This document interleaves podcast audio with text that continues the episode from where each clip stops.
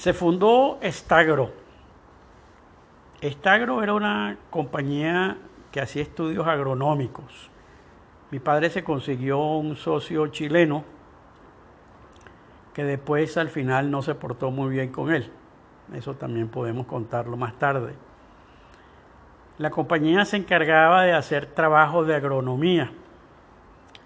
Y entre los contratos que recibió mi padre por parte del Ministerio de Obras Públicas, que así era como se llamaba en aquella época, y quien era el ministro era el doctor Oscar Rodríguez Grajirena, fueron el enrocado de las represas del Guárico, el enrocado de la represa de Tamacagua y otra represa al cual uh, no me acuerdo. También los jardines de todos los hoteles que se estaban construyendo de la Conaotu. Esos hoteles tenían unos jardines los cuales estaban diseñados por Estagro y tenían que colocar todas las plantas y las matas y los arbustos en ella. Acá hay una anécdota también muy interesante. Hay un jardín que tenía que ser entregado en un hotel, creo que era un hotel que quedaba en Oriente, en donde las palmeras que se habían colocado se secaban. Y no sabíamos, perdón, sabíamos, está de más, mi padre no sabía por qué se estaban secando estas palmeras. Alguien, afortunadamente, le dijo, has chequeado la forma en donde, cómo le pega el aire en donde se encontraban anteriormente, porque estas eran palmeras que se sacaban de un sitio, se transportaban en un camión y se volvían otra vez a colocar, pero en el jardín del hotel en donde se quería hacer todo el proceso de jardinería. Mi papá empezó a chequear y vio cómo les pegaba el aire en donde se encontraban esas palmeras. Las cambió, las movió y las palmeras comenzaron a tomar otra vez su color verde. Gracias a Dios vino el momento de la inauguración y estaban las palmeras en el estado satisfactorio. De esa forma, mi padre pues comenzó a tener buenos ingresos y eso es lo que tenemos que decir. Y yo llamaría que eso sería la etapa de los Noel Alea ricos, ya que ya en esa época, ya además de que tenemos el famoso Pontiac, mi padre consigue la acción de el Hotel Los Cortijos, y mi madre, como siempre, empujando, dice, nosotros nos tenemos que mudar de aquí. Hay una anécdota muy interesante. Nosotros vivíamos de Remedios a Caridad número 36, como dije antes, eso estaba a cuadra y media del Panteón Nacional, eso ya no existe. Mi padre se dio cuenta de que alguna de las casas donde vivía gente en el cual él conocía, las habían vendido y se habían transformado en pensiones. En esa era la época en donde estaban viniendo toda la inmigración italiana y toda la inmigración española que el periodo de Marcos Pérez Jiménez estaba, había pedido. Mi padre decide, nos mudamos y nos vamos de Remedios a Caridad a la Floresta a una quinta que quedaba en una esquina. La calle se llamaba la calle Tropical. Y ahorita no me acuerdo bien cómo se llamaba la casa, pero una casa muy bonita, pequeña, una quinta de un, de un, solo, solo piso, en donde estaba en, internamente un jardín muy bonito donde se podía oír música y mi padre oía ahí música clásica. Creo que por ahí es a donde viene que a mí también me empezó a gustar la música clásica. Se me viene en este momento a la mente el nombre de la quinta. Sería interesante pasar por la floresta. Esa quinta tiene que existir todavía y se llamaba Aleguicar. Me imagino que debe haber sido Alejandro, Guillermo y Carlos. Es importante mencionar lo siguiente. Eh, con relación a mi persona, hay una etapa en donde supuestamente nosotros vivimos en el valle. Esa etapa, sinceramente, no tengo ningún tipo de recuerdo o remembranza del mismo. Dicen que comía tierra, pero no sé qué de verdad es. Me imagino que eso sería desde que nací hasta los tres años, cuatro años, en donde luego de el valle nos fuimos, como dije inicialmente, a Remedios a Caridad.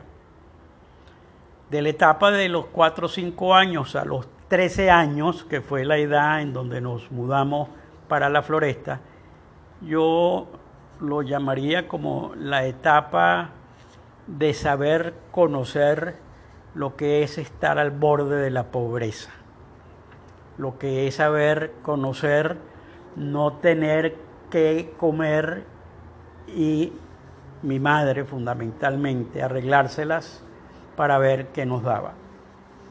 Ya hice los comentarios de las rifas que hacía cuando mi padre todavía no se había graduado. Esos fueron unos años que por supuesto por la juventud o la poca edad que tenía, no me di mucha cuenta de lo que eso puede significar. Pero después de los 13 años, que es cuando nos vamos a la floresta, es donde comienza un cambio radical en la vida de nosotros. La floresta todo va muy bien. Quiero hacer un comentario que es el siguiente. Uno de los sacrificios que hizo mi padre en la época en donde nosotros o yo estaba niño fue pagarle mandar a Thais a estudiar al Canadá y pagarle sus estudios. Thais estuvo más de cinco años estudiando en Canadá. Thais logró hablar, logró aprender a hablar francés, logró aprender a hablar inglés y por supuesto el castellano. Cuando regresó, hizo su reválida de quinto año y comenzó a estudiar en la Universidad Católica Andrés Bello.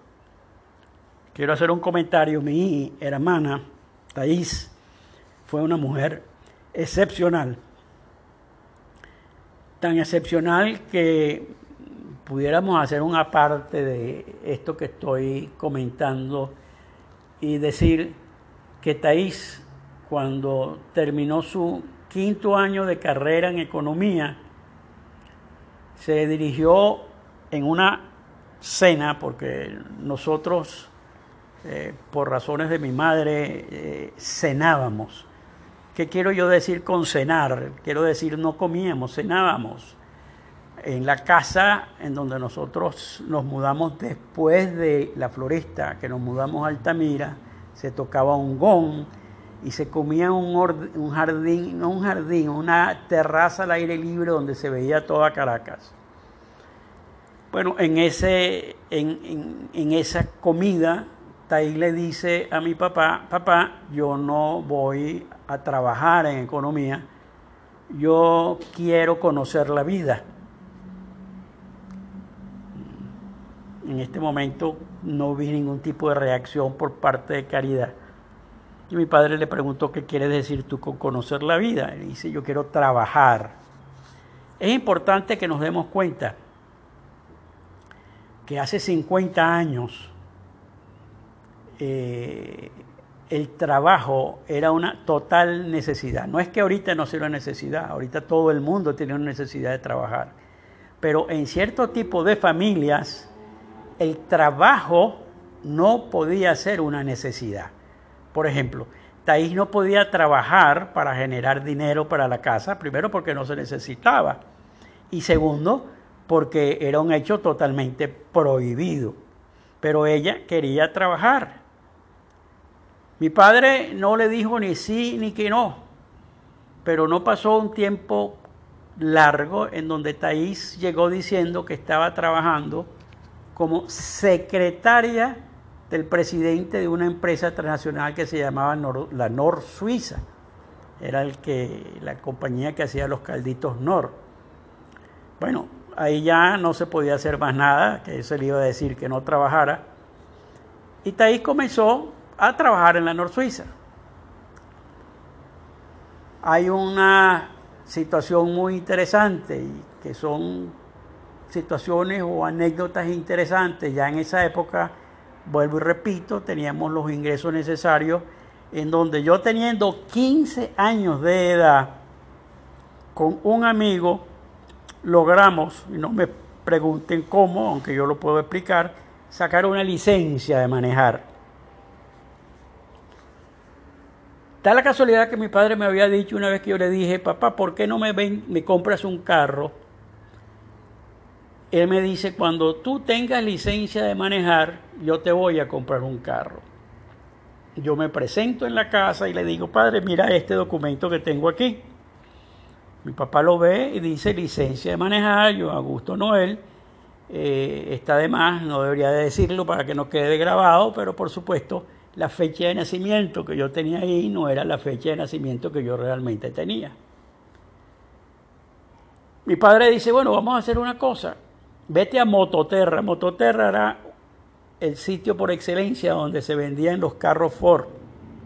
Y en ese momento estaba saliendo por primera vez lo que llamaban los Thunderbird, que eran los carritos estos de, de dos asientos en un programa de televisión que se llamaba eh, de Dan Tana, el carro era prácticamente el elemento principal de la, de la novela o de la televisión o del programa de televisión existente, porque él entraba y el, y el carro estaba en el centro de la casa como el garaje de la misma. Bien, mi padre me dice, vete a Mototerra, habla con el señor Cordero, sé cómo se llamaba, el gerente, y dile que te venda un carrito. Por supuesto, me voy a Mototerra y lo primero que veo es el Thunderbird y a su vez veo un vehículo que era un Ford Fairlane que tenía la característica que se le metía el techo duro, se le metía completamente en la parte de atrás del carro.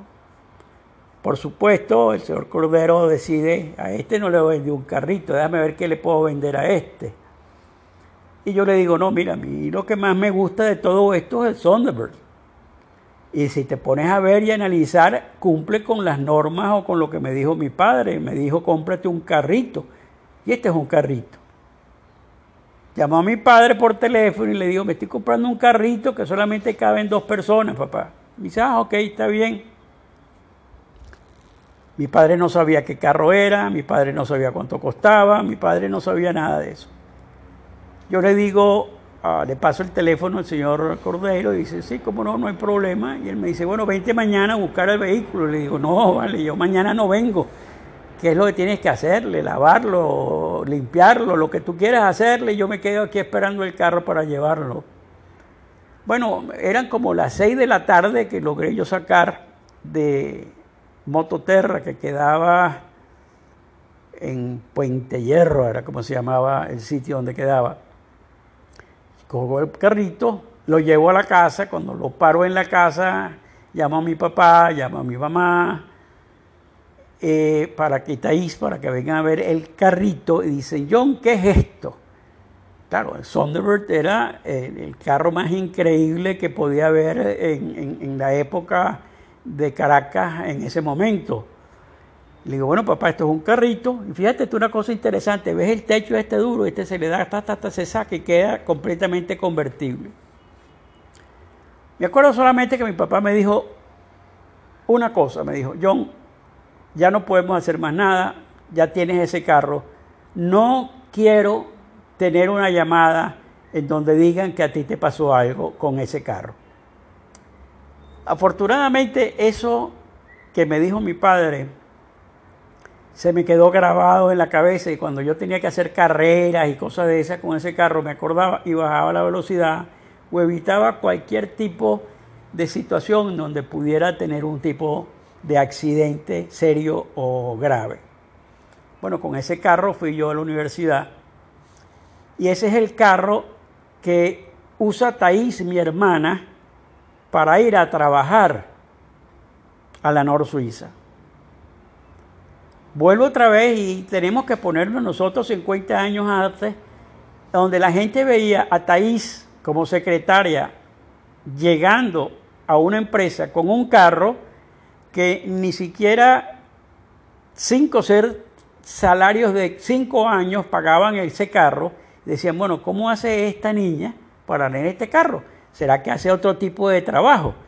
Y creo que me entienden en parte lo que estoy diciendo. Por supuesto, Taís, y me perdonan la palabra, le rodaba las cosas que pudieran decir de ella. Un día, como anécdota, Taís invita al presidente de la Nor Suiza a cenar a la casa. Por supuesto, María eh, eh, Caridad hace una cena de estas típicas cenas de guantes blancos, con el primer plato, con el segundo plato, con el cambio de cubierto, con el dulce, con, bueno, con todas las cosas de rigor que nos tiramos casi como hora y media comiendo entre plato y plato. Me acuerdo que le dice el presidente de la Nor Suiza a Taís, dígame una cosa, Taís, ¿por qué usted trabaja? Y Taís le dijo, es porque yo quiero conocer la vida. Es decir, yo no solamente quiero conocer la vida de lo que yo conozco con relación a, las fiestas o las reuniones que yo tengo, sino qué es lo que hay después de eso y qué es lo que hay y qué es lo que la gente necesita para poder vivir. Eh, el, presidente de la Nor Suiza dijo, caramba, este, la felicito, ojalá que nunca se vaya del trabajo que está teniendo usted conmigo. Esta es una anécdota interesante de Taís en esa época. Taís en esa época ya había roto las relaciones que decía que tenía con Gustavo. Y yo en esa época estaba estudiando en la Universidad Central de Venezuela. La Universidad Central de Venezuela ah, tuve ah, varios amigos, pero yo soy una persona, como ustedes me conocen, de pocos amigos pero tenía un amigo que eh, terminó casándose con Taís. Una de las cosas más interesantes era eh, el, fíjense ustedes que ahorita se me va la, la, palabra o se me va el nombre de él. Él era Eduardo Pacanins. La relación que llegó a existir entre Eduardo y mi persona era que yo llegaba a su casa, subía las escaleras por detrás que llegaban directamente a su cuarto. Y nos quedábamos ahí media hora, una hora, sin hablar. Pero el sin hablar era como que ya sabíamos que lo que nos estábamos diciendo. Y se paraba, yo me paraba, nos montábamos en el carro y nos íbamos a otro sitio y íbamos a hablar con otra persona o buscábamos a otra persona. Pero la relación que existía entre él y mi persona era tanta que yo no sé si eso fue una copia al máximo después de la relación que pudo haberse generado entre él y mi hermana, ya que los dos se casaron. Aquí viene otra anécdota interesante.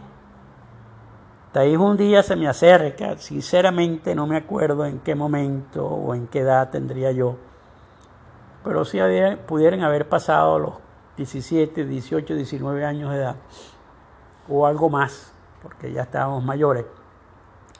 Y me dice, Eduardo, tiene que hablar contigo. Ya, por supuesto, me había sospechado porque antes él venía directamente me buscaba a mí, ahora no me buscaba a mí, sino que salía con mi hermana. Él me dice, John, vamos a tomarnos una cerveza. Y nos fuimos a tomar una cerveza en este sitio famoso que se llamaba el Gran Café en Sabana Grande. Y me dice, John, yo estoy enamorado de tu hermana, John, yo me voy a casar con mi hermana. Yo monté un show monté un show, ¿cómo es posible? Todo eso, vuelvo y repito, era un show, estaba montando un show. bueno, por supuesto, eh, eh, eh, a mí no me importaba que, se fuera a casar, todo lo contrario, la relación existente entre él y yo y mi hermana nos unía muchísimo más. Se casaron. Yo me dije para mí, este matrimonio no va a durar mucho. Me digo para mí, ¿por qué no va a durar mucho? Porque Thais con todo y de que quería conocer el mundo, era una cifrina. Una cifrina, una persona que le gustaban las cosas bien, que le gustaba todo en orden, que le gustaba todo, y se fue a vivir a una hacienda. A una hacienda donde el vivir en una hacienda, no ahorita, sino en esa época, era totalmente diferente a cómo se puede vivir en una ciudad. Y me dije, esto no va a durar porque Thais no va a poder soportar una situación de lo que es una hacienda. Bueno, para sorpresa mía, una vez, en un tiempo, unos meses, algo así, yo voy a visitarlos a la hacienda, quedaba la hacienda, se llamaba el Ara San Joaquín, era una hacienda en donde se criaban caballos de carrera y veo a lo lejos una persona vestida con esas camisones, con un paño puesto en la cabeza, metiéndole la mano a la ubre de una vaca. Me acerco bien, porque estaba como a 40, 50 metros de distancia, y para sorpresa mía, yo veo que es mi hermana. Mi hermana, yo no podía creerlo mi hermana. Eh, eh, eh, realmente se me quiebra la voz de que sea mi hermana la que estaba haciendo eso. Y se me fue, por tanto, todo ese pensamiento, esto va a fracasar, todo lo contrario, esto va a ser lo más grande del mundo.